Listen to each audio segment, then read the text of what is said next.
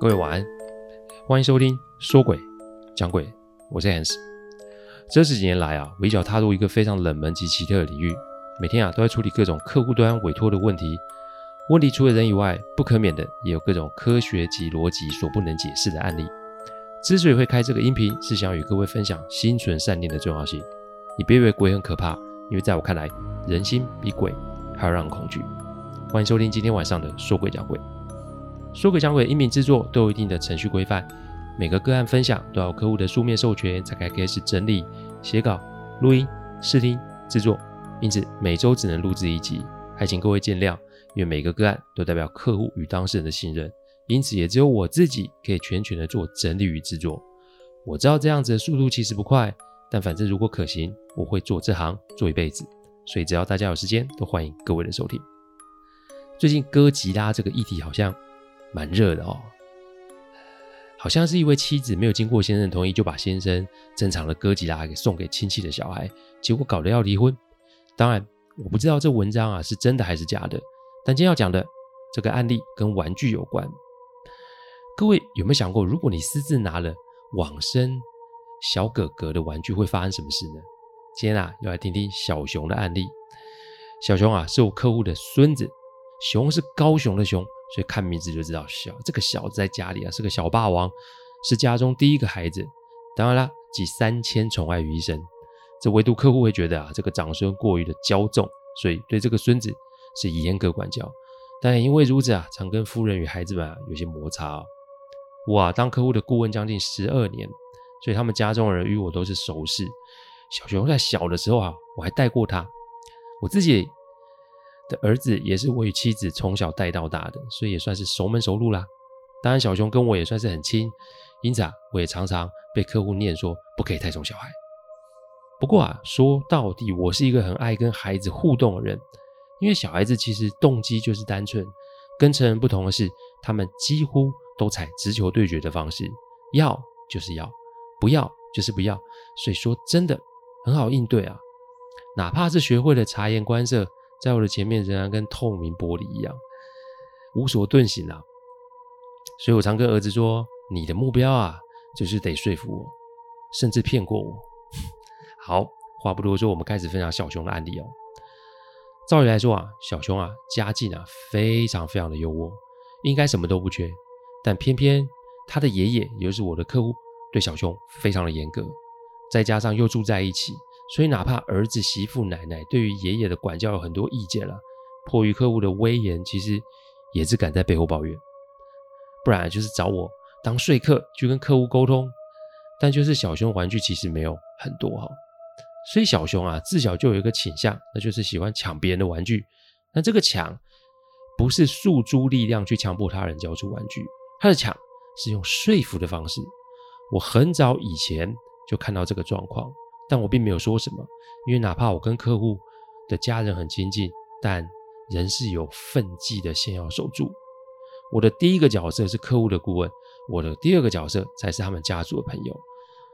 做我们这个行业啊，分际要抓得非常非常到位。我常说，人性是随时在变动的，只要一个不注意，关系就会随时的生变。这么多年下来，我都谨守了这条线，所以哪怕小熊的行为有些逾矩，我也没有多说。但以前长辈有说过一句话：家里不教，那就出去给别人教。但这一次小熊可不是被别人教，他可是被鬼教了。到底是发生什么事呢？客户的公司啊，规模其实还蛮大的，所以管理啊，除了制度以外，维持一定的人和也是必须的。因此，跟下属常会有家庭式的聚会，每两周都会到不同下属的家中办个聚会。这有关系就没关系，这没关系就有关系啊。这个都是适用于人际的互动啊。那天正好他们去了一个跟客户将近二十五年的副总家中，聚会的每一家都会带小孩子来，第一代跟第一代谈生意，第二代跟第二代谈生活，第三代跟第三代就是玩喽。客户的媳妇其实是一个很敏感的人，她发现小熊在那一天在副总的家中总是自己一个人玩，但他又不是一个人玩，这要怎么说呢？应该是说，小熊玩的游戏都是互动性质的，比如说推一台车过去，然后对方要推回来。小熊在玩的过程中，不是自己一个人拿着玩具，好像他的对面有一个不存在的人跟他互动，因为那个笑声及对话就会让人这么的感觉。但在人家家嘛，又不好说什么，所以细心的他就把片段拍下来传给我。因为相处久了，这媳妇也知道我的工作范围及内容，我看了看，就要他先不要声张。但当天晚上就出了一些状况。晚上要回家的时候，小熊啊死抓着一个机器人玩具不放手，他一直喊说：“这是哥哥送他的玩具啊！”那是副总有三个孙子，但年纪大的孙子由于先天性疾病，所以在五岁的时候就夭折。这是一个大家都知道的事，但也尽量不去触及这个话题。小熊这一喊，无疑就是触动了最敏感的话题。以客户的个性，当然就是直接开骂。但无论是客户怎么骂，妈妈怎么安抚，小熊就像是着了魔似的抓紧了这个玩具，而这个玩具恰恰就是副总长孙生前的玩具。客户后来甚至动手打了小熊，但小熊还是死抓着这个玩具不放。我要，我要，我就是要，我不管，我不管。我从影片里我看到小熊，那似乎不是小熊哎，他的反应有些痴迷啊，甚至有一些吓人。后来实在没办法，这副总就说：“好吧，这玩具就给小熊吧。也许啊，也许也是睹物思人，也是一种伤害。所以啊，玩具被拿走，让这个家庭也少一些伤感。这那天的聚会就在一团乱之下结束了。客户气的本来回家要给自己孙子一顿教训，但没想小熊一上车就睡着了，而且是睡得很沉，怎么叫都叫不醒。后来想说小孩玩累了才这样。”反正要教训，明天早上也是可以。所以啊，晚上啊，回到家，小熊连澡都没洗就睡了。隔天啊，大概是六点多，客户的媳妇啊，被小孩子的玩闹声给吵了起来。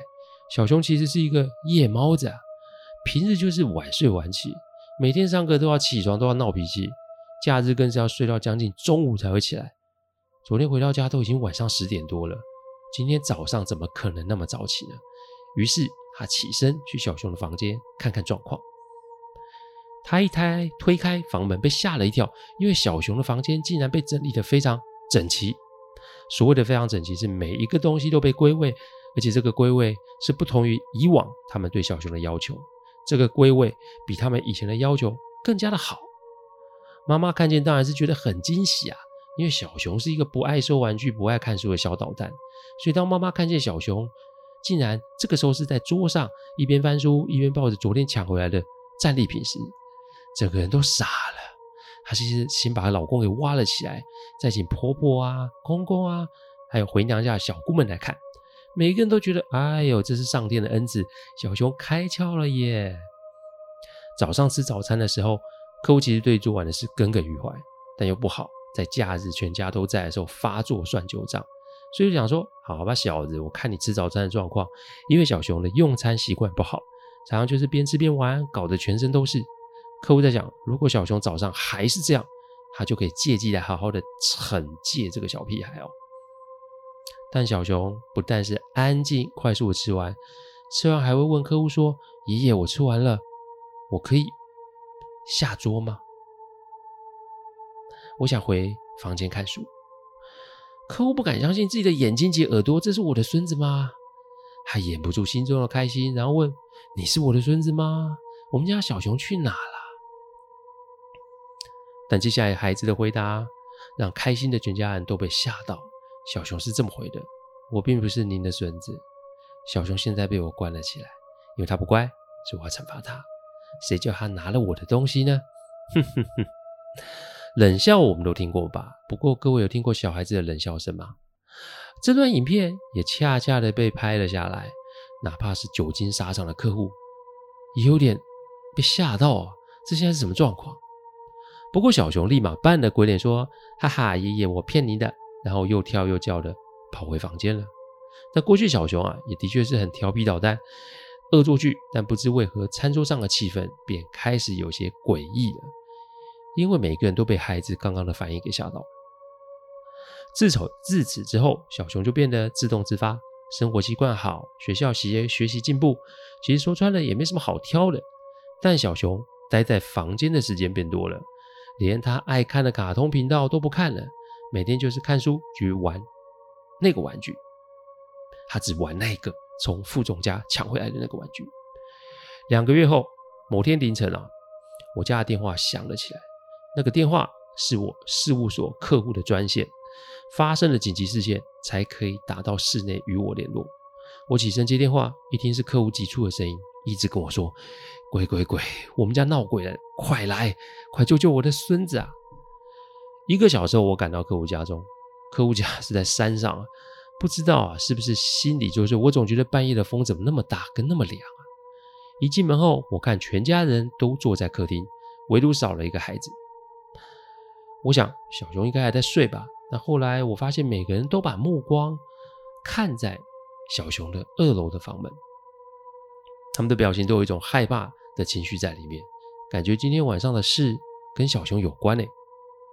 我还没说，小熊的房门就被大力的砰踢了一下，这个声音是从房门内发出来的，应该是说有人在小熊房间内用力的踢房门，客户们都不敢说话。我看着客户，客户用手指着那个房门，然后用嘴说出“闹鬼”的口型。好吧，既然是如此，我也没办法让客户们都离开，你总不能我们把孩子给丢在这里吧？那既然对方没有要出来，那我也就先不去冒犯对方。不过该有的礼数还是要有的，这个礼数就是要给对方一些警告。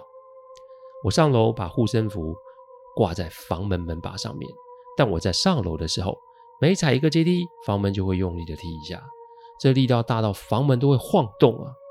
你要知道，那个房门可是实木的门诶，小熊的这么小，怎么可能会有那个力气？但说真的，他真的想要害人，早就出房门啦，怎么还会给我时间来客户家？可见，要么是有求于我，不然就是这个小熊体内的灵体力量还不够大。我虽然怕，但我不能退缩，所以我就平心静气的往房门前进。快接近房门的时候，我突然发现。房门上的喇叭锁转动了起来，看来是里面啊这个主想出来了。但没多久，又看见这个喇叭锁转向另外一个方向，咔的一声又上锁。我站在房门外，我听见两枚两个声音，一个是小熊的声音，而另一个则是我从来没有听过陌生孩子的声音。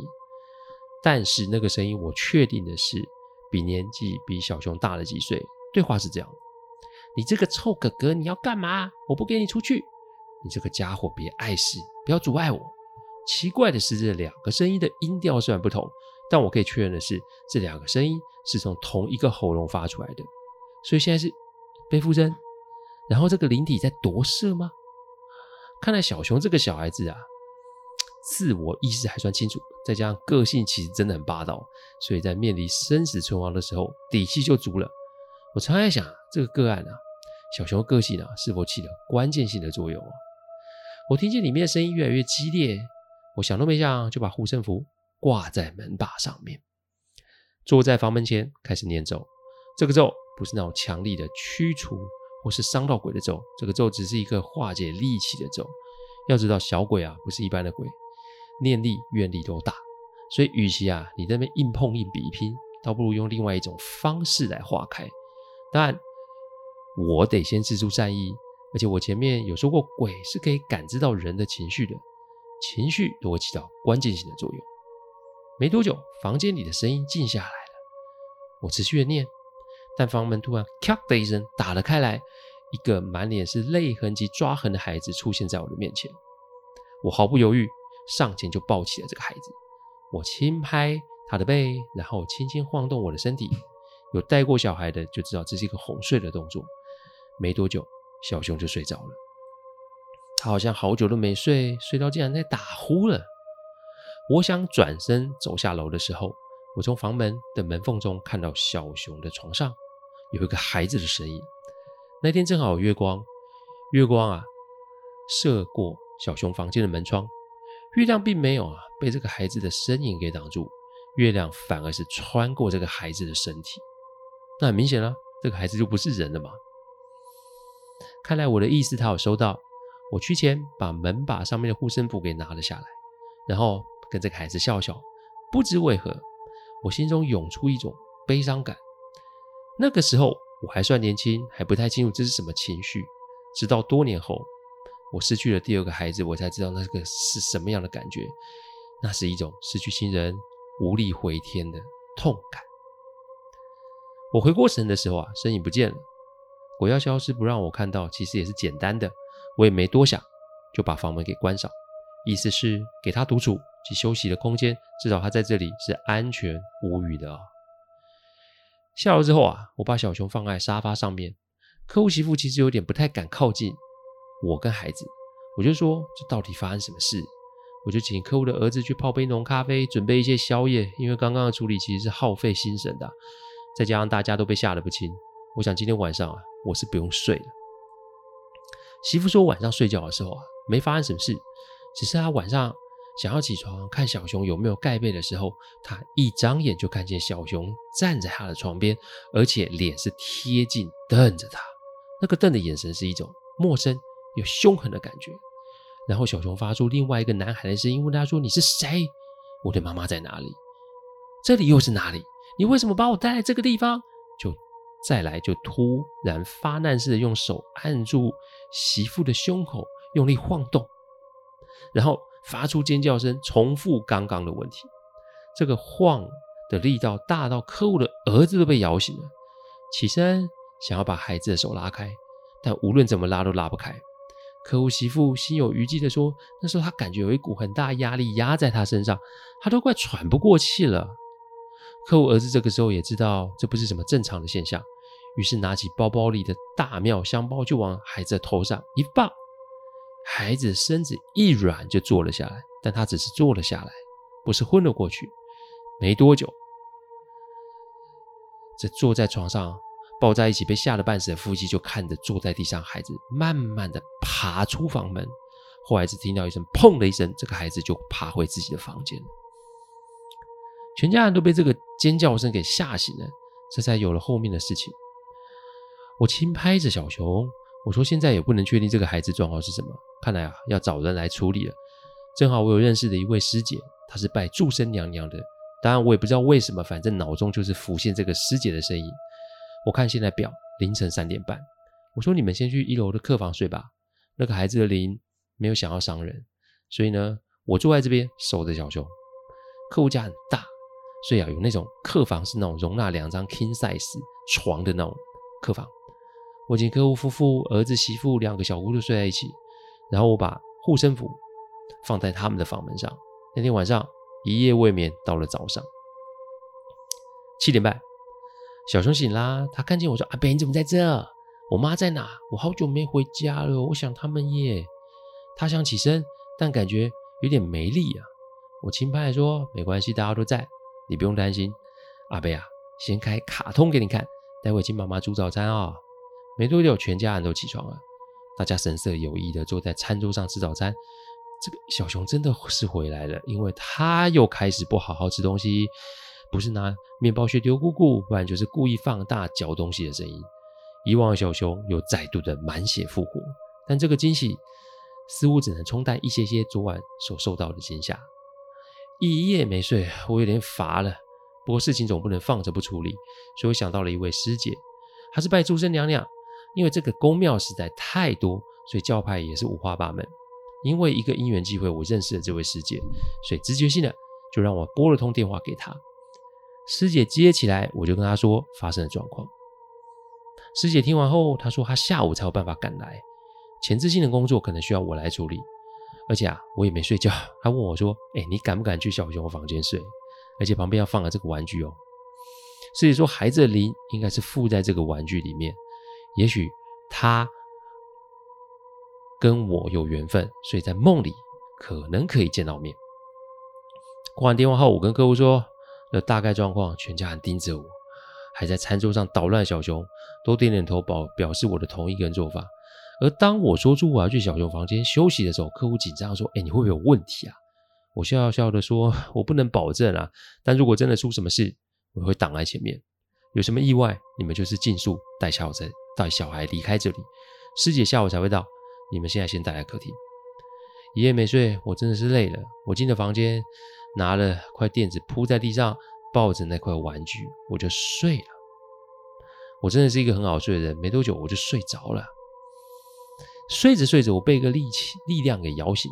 我睁开眼睛一看，我还在小熊房间，但刚刚看到那个孩子趴在床尾盯着我看。我给了他一个微笑，然后说：“小朋友，你什么事是我可以帮上忙吗？”叔叔啊，下午找了位阿姨来，她可以帮忙哦。你不用怕，我不是什么坏人，所以有什么心愿你都可以跟我说哦。孩子没说话，拿出两张图，一张图是一家人，爷爷奶奶、爸爸妈妈三个小孩，不过里面有小两个小孩被打了叉叉，看样子他不爽这两个小孩哦。另一张图是一个房间里有玩具。这玩具被那两个画叉叉的小孩弄得乱七八糟，接着就是他，就是另外一个孩子飘在天花板上，非常的生气，做出两只手要掐这两个小孩。我灵机一动，问说：“这是你家，然后这是你两个弟弟对吧？”他点点头。我再问他：“是不是他们没有经得你同意就乱玩的玩具？”他又点点头。我再问：“你是不是觉得家人都忘了你，不再记得你了呢？”点点头，眼眶。掉了眼泪出来，我终于知道为什么第一次看到这个孩子，我心中会有那种悲伤的感觉。我伸出了手，摸了摸了头，我好冰啊！不过他没有拒绝我，然后就让我摸了他的头。我说：“那叔叔去转告你的爷爷奶奶，还有爸爸妈妈，好吗？我会跟他们说，把你的玩具都留给你，然后也请他们不要忘记你，常常来看你。但你应该知道，你不能再留在家中了，对吧？待久了。”对他们是有影响的，也许会生病，甚至会受伤。你觉得你想要这样吗？孩子没说话，我看得出来他在思考。小鬼的怨气是大的，但小鬼是孩子，他们的心思是单纯的。怨气之所以大，往往跟“情”这个字有关。我走了，家人没来看我就算了，结果还让后面出事的两个弟弟任意进入我的房间，拿走我的东西，感觉一定不好。古人说的吗？人同此心，心同此理，就是这个道理。而这个道理用在鬼身上也是一样的。他看着我摇摇头，我看得很心疼。我说：“那这样好了，你让叔叔再睡一下好不好？下午等那个阿姨来啊，我们再商量怎么解决这个问题。你觉得怎么样？”他点点头。哎，说真的，我还是第一次跟另一个世界朋友说我要睡觉。这个工作真的是让我有不同的世界观哦。醒来的时候，下午一点四十五分。师姐到了，我下楼啊，看见小熊挡着师姐，还拉着师姐的衣服不让她进来。孩子说：“你不可以来抓我哥哥哦，他会陪我玩，你不可以带他走。”哪怕是童言童语啊，听的人啊是觉得心情有点复杂。把小熊带开后，我跟师姐说了刚刚在梦中发生的事情。师姐说她必须先进房间看看，才有办法知道下一步怎么处理。于是我们便让下楼，让师姐进了房间。二十分钟后，师姐说。今天晚上可以送孩子走，但孩子想要在走之前见见他的父母及爷爷奶奶。我看着客户，客户看着我。你上人家家说这种事，怎么讲都觉得奇怪啊。所以只有唉，有我拿着这个玩具说我要还玩具，然后啊，有客户的儿子媳妇带着我去那里。但临行前，我问师姐说孩子在哪？师姐说孩子现在在这个玩具里面。那我说有没有办法让他帮我们一把，好让他的家人知道我们不是在胡言乱语啊？师姐做了一个法事，贴了一张小符在玩具的下面。她说：“如果要这个孩子帮忙，只要撕下这张符即可，但只有我可以撕，因为这个孩子相信我。”好吧，既然是这样，那我也只能这么做了。到了副总家中，大略的寒暄，接下来切入正题。我也不多说，我就说玩具昨天拿回家后有发生一些事，但。一是为了小熊的霸道行为道歉，二就是来跟你们说发生了什么事。我清楚地描绘出孩子的样子。我讲完的时候，副总夫妻、儿子媳妇都坐不住了，而且孩子的妈妈已经是泪流满面。我接着跟他们说，孩子现在在这个玩具里面。我做一个动作，请你们先把客厅的窗帘拉起来。我把符撕掉，玩具并没有动。可是孩子的妈妈说：“抱抱，是你吗？”玩具动了一下。那个玩具是个机器人，没有电池，所以根本不可能在没有外力的状况下自己会动。玩具动了，在场的爷爷奶奶跟爸爸妈妈都哭了起来。我接着说：“今天晚上孩子要离开，事情是发生在客户家，只能去客户家。如果你们方便，还请今天晚上七点就到客户家中。”说完后，我拨通。那客户的手机，把手机交给副总。只见啊，副总边讲电话边掉泪。这个案子哪怕是过去这么多年，我讲到这里，我眼眶也是红了，因为生离死别真的是人生的大课题哦。挂掉电话后啊，他们就起身整理好要跟我出门。不过那两个孩子就留在家里有保姆带，为了安全起见，师姐做了护身符放在他们身上，以防有变数。晚上七点到了，师姐在小熊房间开始做法，做完后带着大家在庭院里开始烧纸。师姐说孩子要离开了，但想要再跟家人抱抱，但因为她的灵体太小太弱，所以没法显像给所有人看，唯独只有我可以看到。孩子希望我可以做一个旁白，跟他的家人说说他做了什么动作。没多久，我看见孩子了，他去牵爷爷奶奶的手，然后亲亲爸爸妈妈的脸颊，四个人几乎是跪在地上，痛哭失声喊着孩子的名字。孩子就一点一点的形成光点，飞向天上的星空。师姐做完法事后说：“啊，她建议副总一家把小熊收为干儿子，因为小熊与孩子是有缘分的。这个孩子由于在阳间待了太久，已经没有办法再透过投胎重新回到妈妈的肚子里，而且孩子也心疼自己的妈妈，不想再让妈妈受一次怀孕的过程，所以孩子的缘分跟他们就算是正式的走完了。”我很少处理个案，处理到泪流满面的。这个个案算是让我非常非常难忘。小熊现在已经国中喽，自那次之后，小熊的个性不知为何起了一个转变，不会再那么霸道无理，也不会再那么调皮捣蛋。我想，也许是这个鬼哥哥给他什么影响吧。缘分是我们在世这世界上都得面对的考验，缘起要珍惜，缘灭要放下。莫为自己的妄念而贪念，而跨越不该跨越的界限哦。谢谢大家赏光，天后请喝杯温开水再去休息。我讲的不是什么乡野奇谈，我讲的都是真实发生的案例。最希望的是劝大家心存善念，祝各位有个好梦。我们下周再来说鬼讲鬼，各位晚安。